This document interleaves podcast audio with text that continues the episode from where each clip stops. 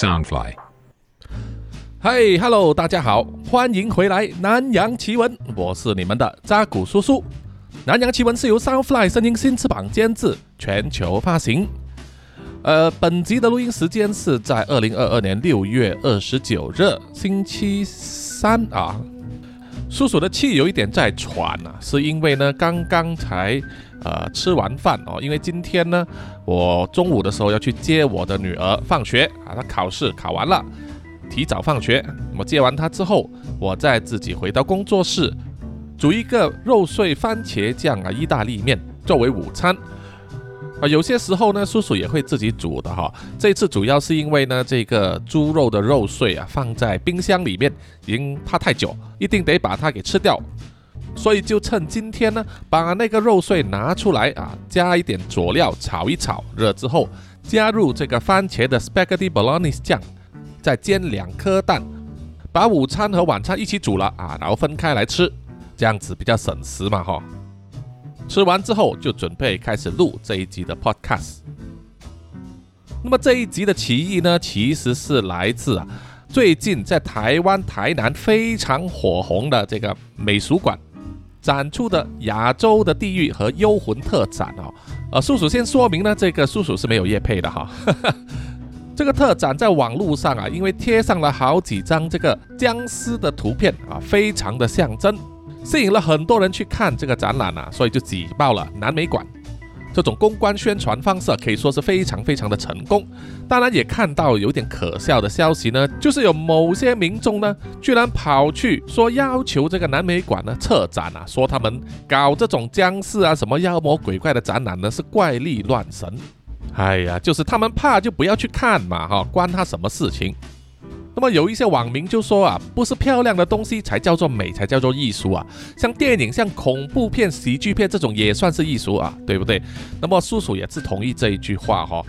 像叔叔这样搞这个南洋奇闻 Podcast 呢，也可以算是一种艺术嘛。有人喜欢，有人不喜欢，不喜欢的就别听嘛，对不对？互不干涉就好了。那么这个展览呢，一直持续到十月哦。叔叔希望啊，不知道有没有机会过来台湾看哈，因为叔叔其实是很喜欢看展览的。我记得好多年前我来台湾的时候啊，就是疫情之前，我看过在台北市举办的吸血鬼展览。然后呃，我记得我在香港的时候呢，我有去看他们的呃天文馆啊，因为以前看港剧的时候看到那个圆圆的建筑物，觉得非常奇特，所以我一定要去看一看天文馆里面展的是什么。也看过了香港历史博物馆，清楚的记录了香港这个小地方啊成为东方之珠的历史。不过现在啊，很可能这个香港历史呢，也会被某些人呢进行修改啊，再看不到原来的那个模样了。总之呢，本集的故事啊，就以这个南美馆的亚洲的地域与幽魂特展作为一个想象的蓝图和背景啊，加上叔叔的一些创作力和想象力哈，用来发挥一下。那么因为叔叔并没有去过现场啊，只能通过网络上的资料来进行发挥。那么希望呢啊能够带给大家一个不同的感受，同时呢也是要呃宣布说这一集的故事主角呢李热相啊，他是透过赞助解锁啊成为故事主角的这个成就。那么替他解锁的呢是他的父亲李英静啊，他是南洋奇闻的长期听众啊，非常感谢他。他想要把这一个作为主角的成就呢献给他的儿子李热相呢。作为七月九日生日的礼物，那么在此呢，啊，祝这位热相啊生日快乐，心想事成。也希望呢你喜欢这个故事啊和你父亲准备给你的这个礼物。好的，二话不说，我们马上进入故事主题吧。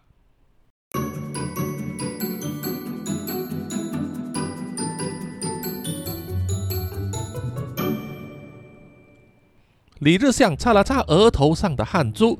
然后再看看自己手表上显示的时间，手表上显示的是凌晨三点二十分。日向啊，他非常的紧张，几乎是每三十秒就看一看手表，然后不断的往左右张望啊。握着相机稳定器的右手掌啊，不断的在出汗，他只好把稳定器呢换到左手来抓，然后把右手掌放到他的长裤上啊擦了擦。站在他身旁的少女不断的拍着他的肩膀，然后说：“嘿，热相，热相，时机要到了，你快点准备好啊！”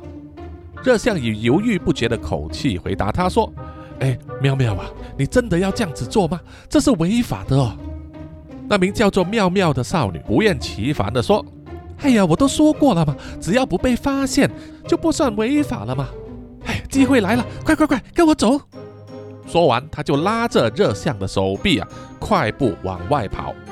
热相也不得已的，只好跟在他的身后。他们趁着最后一辆运输货物的卡车离开美术馆后方的卸货区，而警卫又没有注意到他们的方向的时候，他们就快速的跑过去，进入了美术馆的卸货区。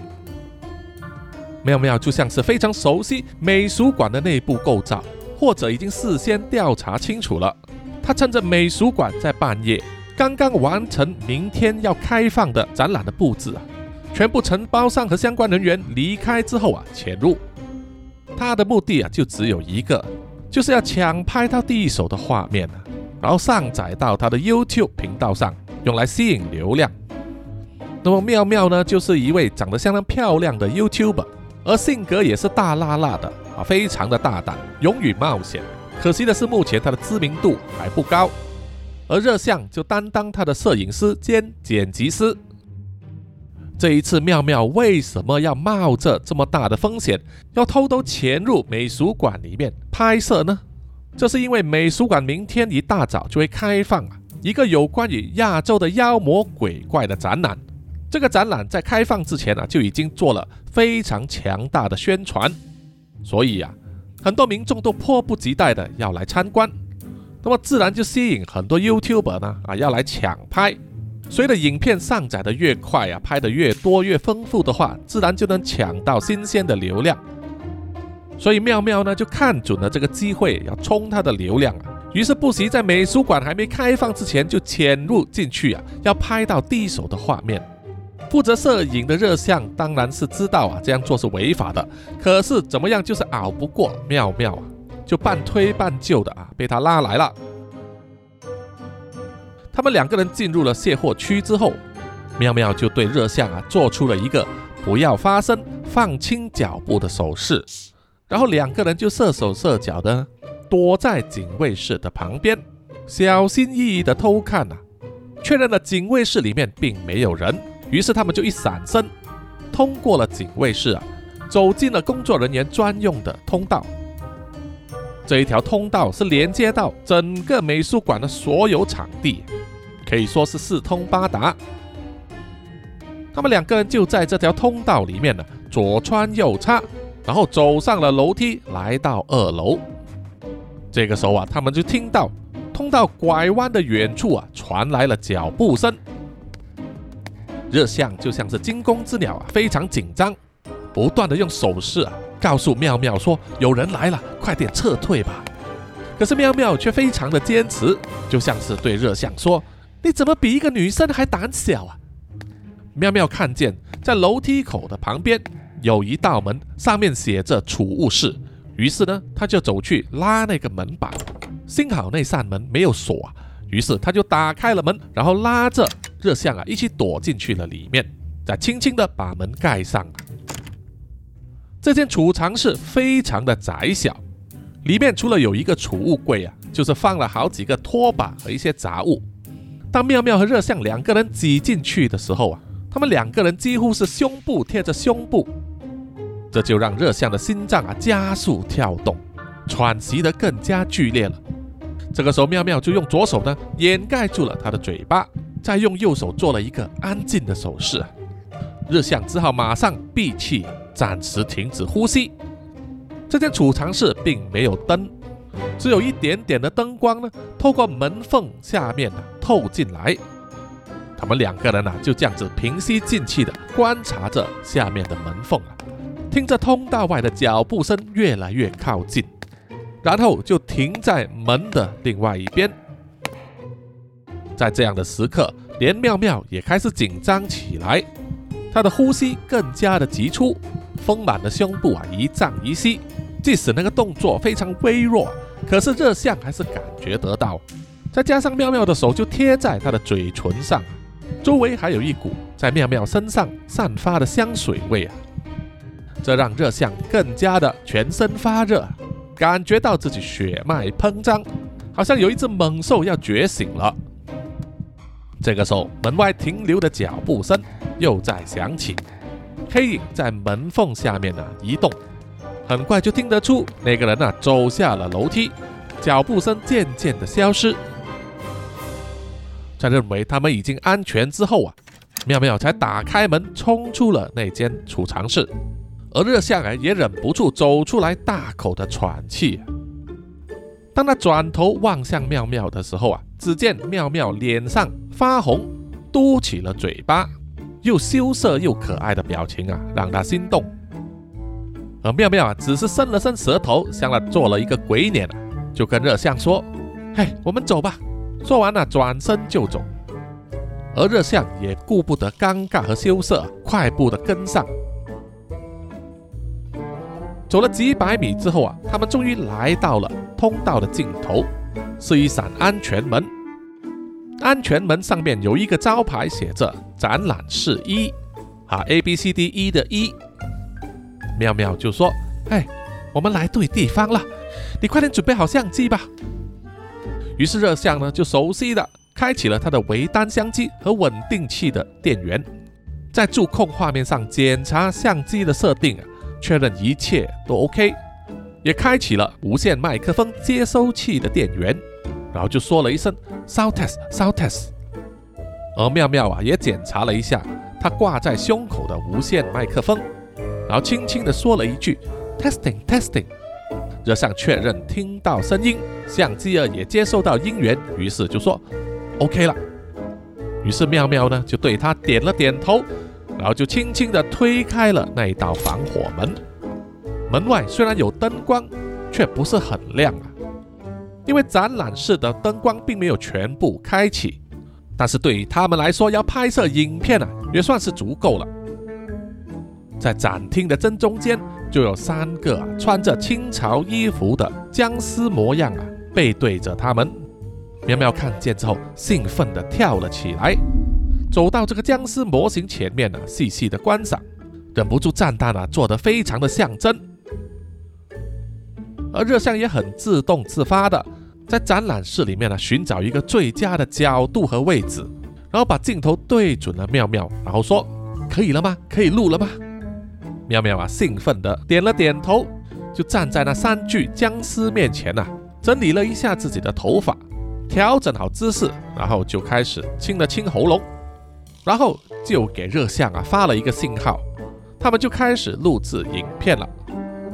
妙妙啊，以非常兴奋的口气在解说他眼前所看到的僵尸，说他小时候啊就非常热衷于看香港的僵尸片呢。有说起这种中式僵尸的特性，呃，只会跳不会走啊，双手伸直，见人就咬啊，要躲避他们的话，必须暂时停止呼吸等等，说得滔滔不绝。说完了之后，他又走到旁边另外一个妖怪模型那里啊，开始解说。热象透过镜头看着妙妙滔滔不绝的在说啊，嘴角忍不住露出了微笑。他非常佩服妙妙啊，可以口若悬河的去说话，然后还可以兼顾呢生动的表情和动作，也有很多讨喜的表现啊，所以他深信妙妙总有一天会大红大紫的。这也是他一直跟随着妙妙啊，帮他拍片和剪辑的原因。拍摄的过程其实相当的顺利啊，可能因为工作人员都已经离开了，而展览室里面又没有警卫啊。所以让他们的拍摄工作顺畅无阻，而妙妙就像是在花丛里面任意飞舞的蝴蝶一样，在不同的展览作品和雕像周围穿梭，详细的解说，感觉他好像对这些亚洲的妖魔鬼怪还有民俗文化呢了若指掌啊。直到他走到一座大约有一米八九的雕像旁边，这座雕像看起来像是黑白无常。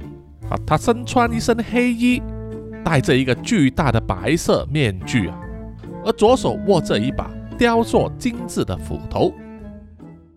而妙妙可能是说得太入神了，说着说着，双手就碰到了那一把斧头，而斧头就好像没有锁紧一样啊，砰一声就掉到了地板上，发出的声音啊，在这个空旷又安静的展馆里面格外的响亮，吓得妙妙和热象啊，整个人都跳了起来。热象非常紧张的说：“哎呀，你干嘛碰那个东西？你快点捡起来看有没有跌坏呀！”妙妙也是紧张的在解释说：“哎呀，我也不知道了，我只是轻轻碰到而已，它就掉下来了，好像根本没有绑紧一样。哎呀呀，这是意外了，让我看看。”妙妙啊，捡起那一把斧头，才发现啊，那把斧头有一定的重量。幸运的是啊，从外表上看，并没有什么明显的刮痕。应该勉强算是完好无损吧。热象也紧张的蹲在地上啊，检查地板，看有没有凹陷或者一些碎片。就在这个时候，他们听到远处传来了门打开的声音。热象和妙妙啊，互相对视了一眼，两个人马上都想到了同一个念头啊，就是有警卫来了。因为刚才那个声响惊动了警卫啊，他们一定会来查看。于是热象紧张地说：“妙妙，你快点把那个斧头放回去嘛！”妙妙也是手忙脚乱的把斧头移到那个雕像的左手那里啊，这才发现他的左手其实并没有一个很明显的位置可以安置那一柄斧头。那么之前到底是怎么放上去的呢？他真的一头雾水啊！而站在身边的热象一直在催促他。可是妙妙就是一筹莫展啊，实在没有办法把它放回原处。当脚步声越来越靠近了，而且他们还看到手电筒的灯光照在隔壁馆的墙壁上啊，他们就知道他们必须溜了。于是热象啊，二话不说就抓着妙妙的手往旁边跑去，也顾不得放轻脚步，让他们的运动鞋在地板上发出了响亮的声音。不用说，这当然惊动了警卫啊！他们听到远处啊有一个阿贝的声音在大喊：“哎，少年啊，联系三小！”热象当然不敢回头了，就一直牵着妙妙的手啊，像盲目的苍蝇一样啊四处逃窜，穿过了黑漆漆的影像馆，也穿过了挂满地狱图像的画廊，直到他看到前方有一扇门呐。上面有一个亮着绿灯的出口告示牌，于是啊，他想都不想就推开那一扇门走了进去。接着前方就是一道非常长的走廊，不知道是不是灯光昏黄的关系啊，墙壁和地板都是呈昏黄色。最初热象并没有留意啊，这条走廊好像出乎预想的要长，他只是牵着妙妙呢不断的跑。他只想尽快的逃离美术馆啊，不被警卫抓到。一直到妙妙实在走不动了，喘不过气来呀，不断的大叫他放手，停下来。热香呢才停下了脚步。哎呀，我没有气了，你让我喘一下。啊哎呀，我原本就说不要这样子做嘛。你看，如果被警卫抓到的话，我们就会被送去警察局的。哎呀。反正现在他没有抓到我们，就是没事了。热象一面喘气，一面指着妙妙右手拿着的东西说：“哈，你还说不会违法？你看你手上拿着的是什么东西？”妙妙这个时候才注意到，他的右手还握着那一柄斧头，这样子他就有可能犯了非法拿取他人财物的罪名。妙妙只好苦笑着说：“哎呀。”那待会有机会的话，在别人发现之前，我把它还回去。OK？哎，话说这是哪里啊？等他们两个人回过神来的时候，才发现他们身处于一个不像是在美术馆的空间里面呢。这条笔直的走廊看起来一望无际，除了天花板有昏黄的灯光，浅黄色的墙壁完全没有任何装饰。感觉就像是进入了电影里面的异度空间。热象的心中觉得不妙啊，于是就掏出了他的手机，发现了手机显示没有网络，并不在服务范围之内。他尝试要拨通幺幺九，可是电话一响就断了，完全无法接通。他想要使用赖啊，随便找一个人发一条信息，可是不管他尝试几次啊，信息都无法成功发出。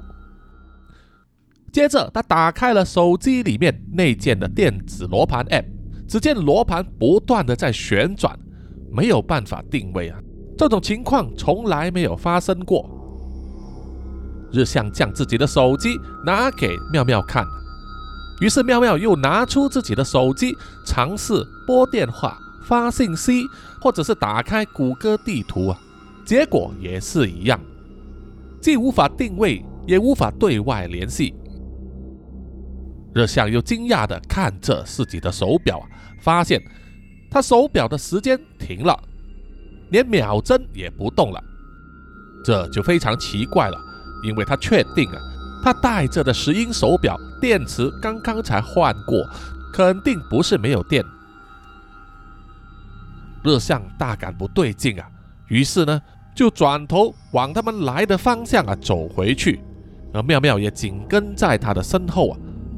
可是走了很久啊，他们依然是在这条走廊上，并没有回到刚才他们走进来的那一道防火门。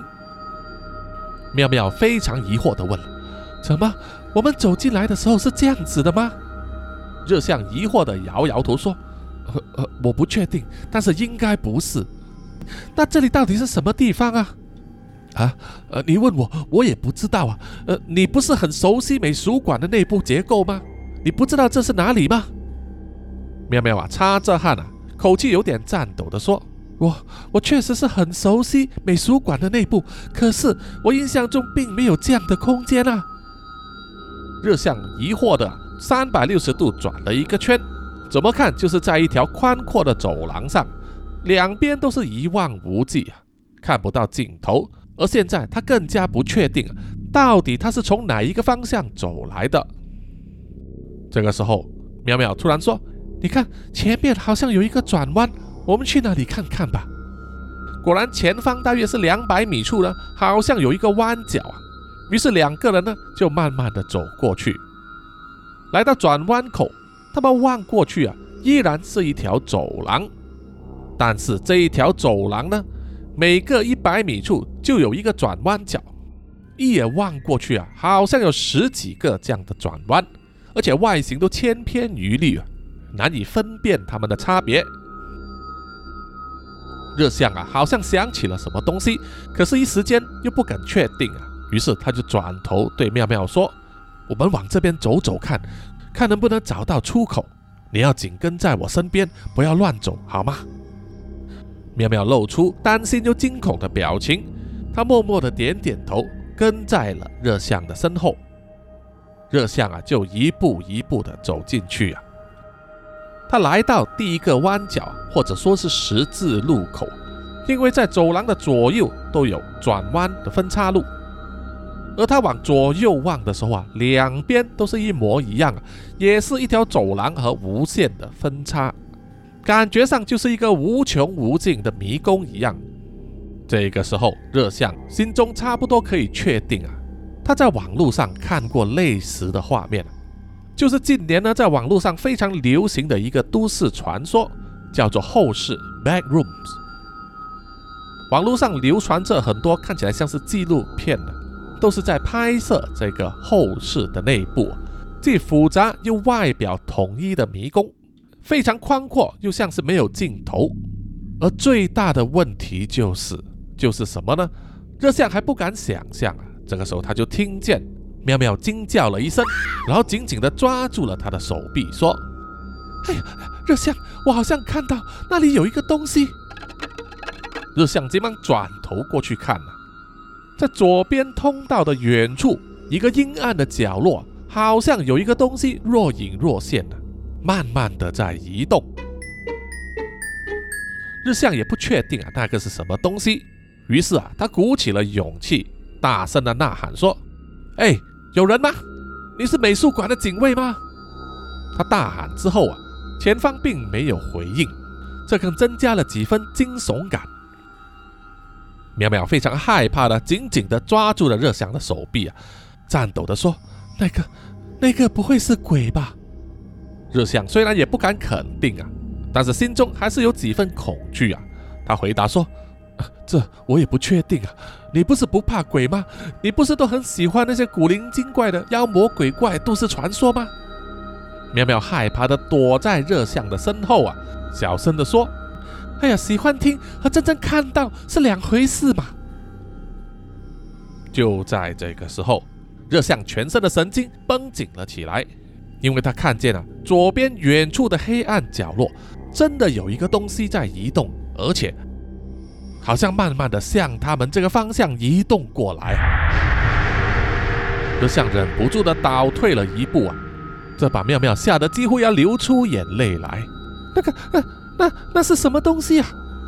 一时三刻啊，热象还不敢肯定。可是当那个东西慢慢的移动到和他们相距一百五十米的距离的时候啊，他开始走到灯光之下，可以看见它有两只脚，不是有四只脚，不是有六只脚。当那个东西再往前走一点。完全暴露在灯光之下的时候，热像看见那是一个像是蜘蛛形状的东西，它有八只像是蜘蛛般的脚，后方有巨大的腹部，而前半段却像是一个长发披肩的人。热象和妙妙看见之后啊，大声惊叫，然后转身拔腿就跑啊。不久之后，那个蜘蛛也跟着来到了转角处，然后拐了个弯。跟在他们身后，热象拉着妙妙的手，不断的往前跑啊。他多次的回头望，看见那个蜘蛛般的怪物离他们越来越近。于是他就拉着妙妙向右拐了一个弯，进入另外一条走廊之后啊，只要来到第一个分叉路口，他就往左拐弯，然后不断的左拐，然后右拐，之后来到一条宽阔的走廊上啊。走廊两边有巨大的柱子，而柱子旁边没有灯光，是黑漆漆一片的。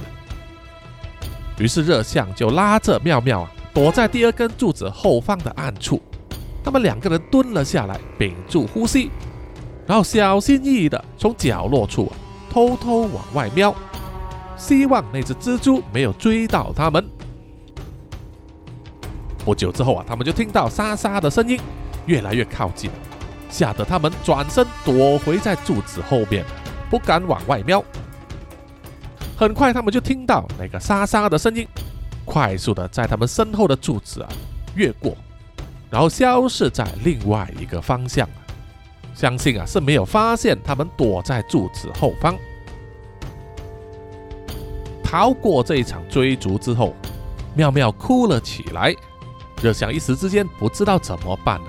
于是他放下了手上的相机和稳定器，从他的背包里面掏出了一包卫生纸，给妙妙擦泪。两个人就躲在那里啊。过了一段时间之后，稳定下了心情，妙妙才问了：“刚才追我们那个，好像是日本的土蜘蛛。”热像听了，点点头。他跟妙妙一起拍摄了各种各样的灵异题材，所以自己也是有涉猎一些资料。他记得土蜘蛛呢，最早就是出现在日本《平家物语》里面描述的一种妖怪，有很多的故事都记载着西元十世纪著名的将军源赖光砍杀巨大的蜘蛛妖怪土蜘蛛的故事。那个故事有很多版本啊，其中一个版本呢，就是说。源赖光因为患上了疟疾啊，用蚊子传染的病，就躺在城里面休息。突然间，在他的床旁边，就出现了一个两米高的怪和尚，手上拿着蜘蛛丝要攻击他。而袁赖光因为察觉到煞气啊，而突然惊醒，拔出了放在枕边的佩刀细丸，挡住了攻击，反而还砍伤了那个怪和尚。这个怪和尚暗杀失败，就马上逃走。之后，袁赖光呢就带着他的赖光四天王，也就是他最信任的四位家臣，循着血迹呢就去到了北野神社。在神社后方的乱葬岗那里，就发现了巨大的土蜘蛛。于是他们就合力把这只蜘蛛杀死，并且把他的尸体呢晾在河岸边。说也奇怪啊，杀掉土蜘蛛之后，源赖光的疟疾也自动痊愈了。所以源赖光呢，也把他的佩刀细丸改了新的名字，叫做蜘蛛切。啊，这个呢，就是土蜘蛛的其中一个日本传说故事啊。至于为什么传说中的妖怪土蜘蛛会出现在这里，而且还追他们，这一点这项当然是想破头脑也想不到答案。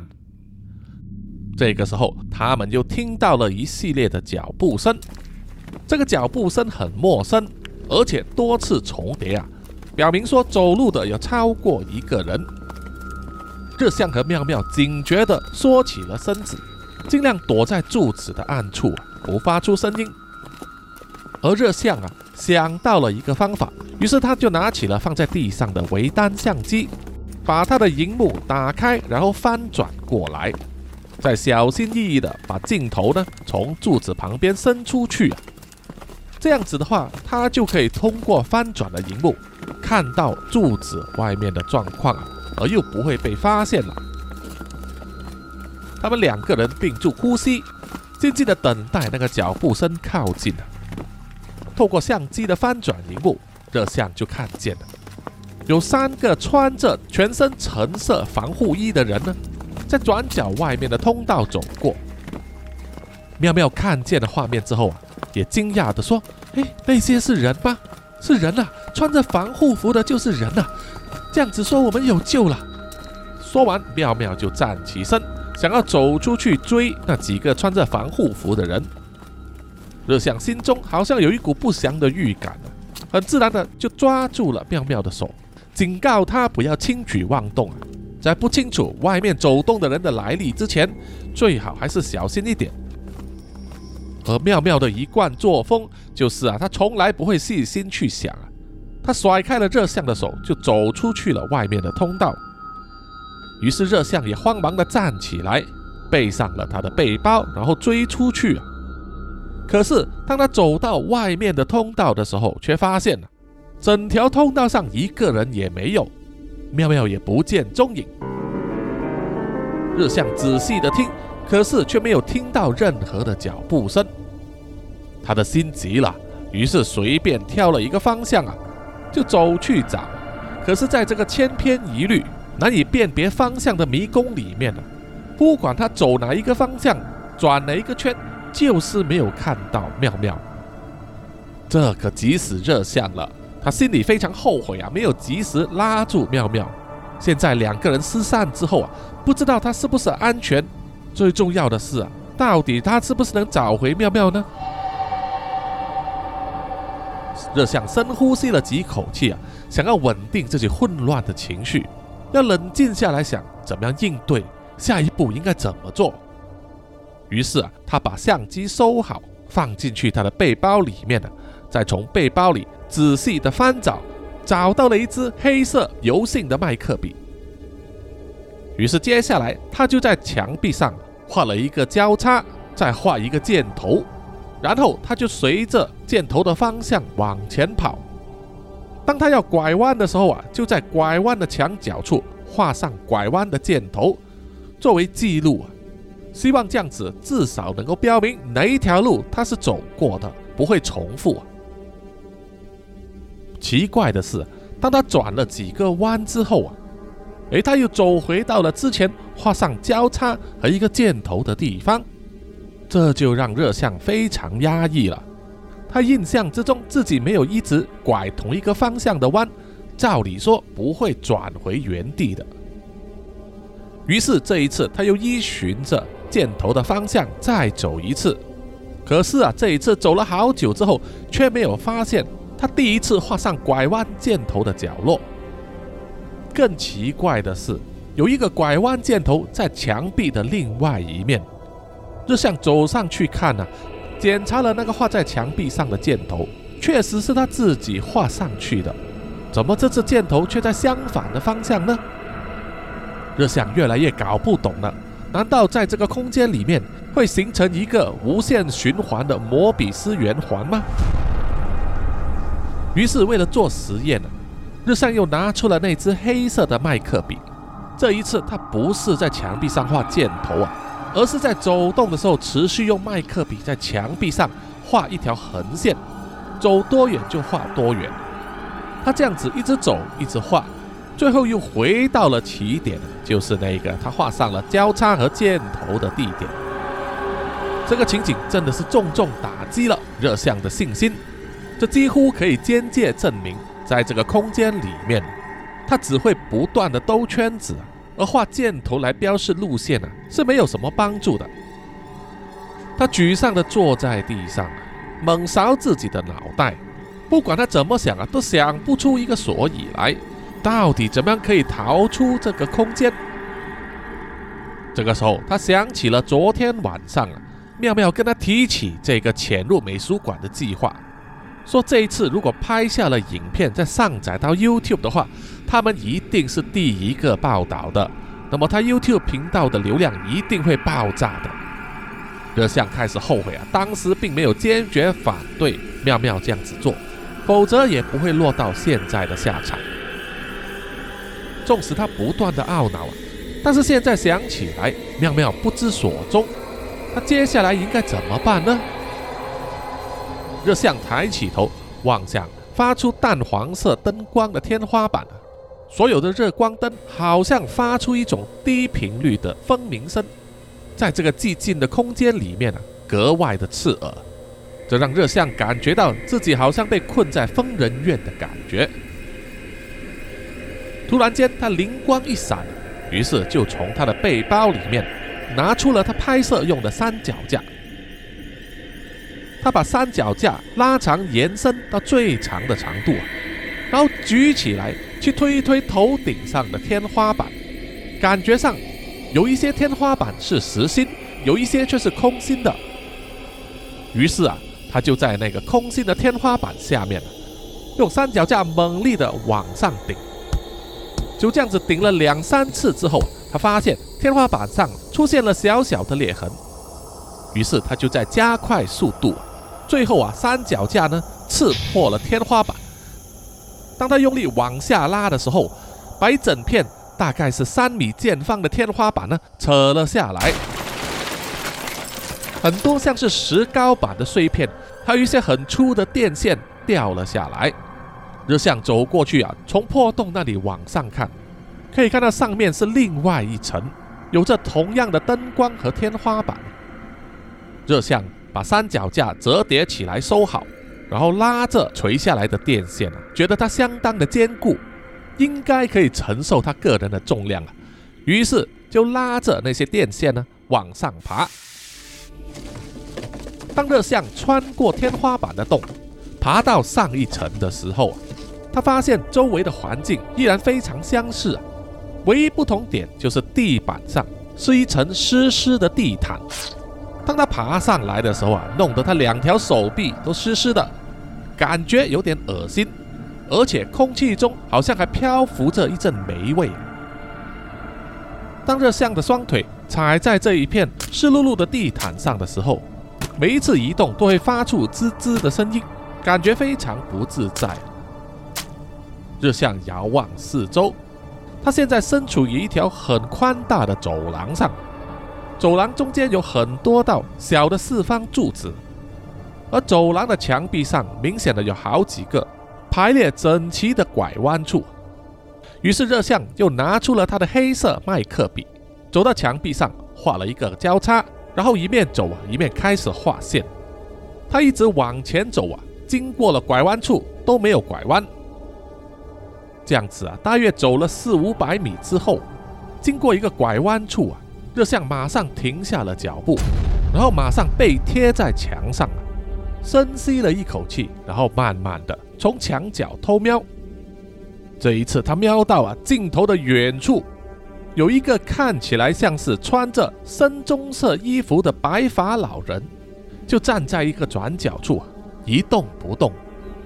即使如此啊，为了慎重起见呢，日向并不急于行动啊，而是想要多观察一阵子。他这样想是对的，因为当他在观察多一阵子的时候，就发现那个老人家的脚并没有碰到地面啊，好像是在半空中轻轻的飘动。接着，他就开始慢慢的向前移动，接下来的画面让热相感到更惊悚啊，因为他看到那个老人家的后背是连接着一只像是马的巨大生物，外皮呈深棕色，有狮子粗壮的脚和像狮子一样的尾巴，而那个老人家的身体呢，实质上是那个怪物的头部。日向吓得啊，用手盖住了自己的嘴巴，并且用牙齿呢咬住自己的食指，才能够保持冷静。他看见那只像马的怪物走过之后啊，身后又跟着一只像是青蛙一样的人。他用双足行走，可是手掌和脚掌呢却非常的大，像是青蛙的蹼。头上戴着一个巨大的绿色草帽。如果它的背上有一个乌龟壳的话呢，它就像是河童了。这个像河童般的东西走过之后啊，接着是一个长发女性的头部在空中慢慢的飘过。这个女性的脖子以下是牵扯着一大串啊鲜红色的内脏，隐隐发出红光。热香一眼就认出那个怪物啊，就是在东南亚民间传说的妖怪里面叫做。飞头将或者飞头蛮的女妖，飞头女妖飘过之后，接着后面跟着的是两个高大的巨人呐，他们的头顶到天花板上，让脖子不能伸直，他们的手臂也很长啊，垂到了地上，身体骨瘦如柴，可是腹部却非常的肿大，就像是饿死鬼的造型。这两个巨人走着走着就停了下来，其中一个就对另外一个巨人指了指热像的这个方向，吓得热像马上把头缩回去。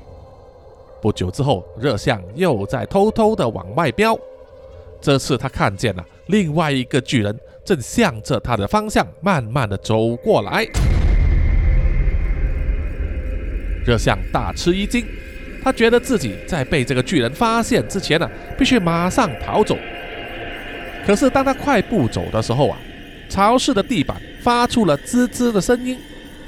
他心想啊，坏了坏了，这一定会让那个怪人听见的。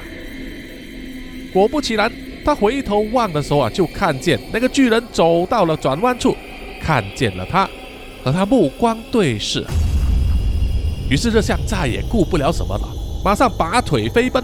以最快的速度转进最靠近他的拐弯处，这一条走廊反而比较窄小，尽头有一个转弯。当热像还没有跑到尽头的转弯处的时候，却发现，在他右边的墙壁上居然有一个玻璃窗户。这个玻璃窗户边框像是用铝合金制成的，中间是一块毛玻璃，所以看不到玻璃的另外一边是什么东西。热像啊，尝试要推或者拉都没有办法把这个窗户打开，于是他拼命地敲那块毛玻璃，希望有人能够应答。敲了一阵子之后啊，毛玻璃上出现了一个人形的阴影。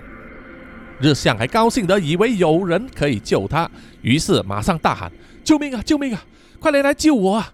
我不知道为什么会被困在这里啊，而且还有一个怪物来追我。”说着的时候，热像转头望向通道的入口，那个巨人已经来到了那里，眼看和自己啊只有一百米的距离，再不逃的话，可能来不及了。当热像惊慌失措的转头望向窗户的时候，从毛玻璃上居然伸出了一双手，紧紧地抓住了热像的双臂，然后一下子就把他拉着穿透了毛玻璃，进入了窗户里面。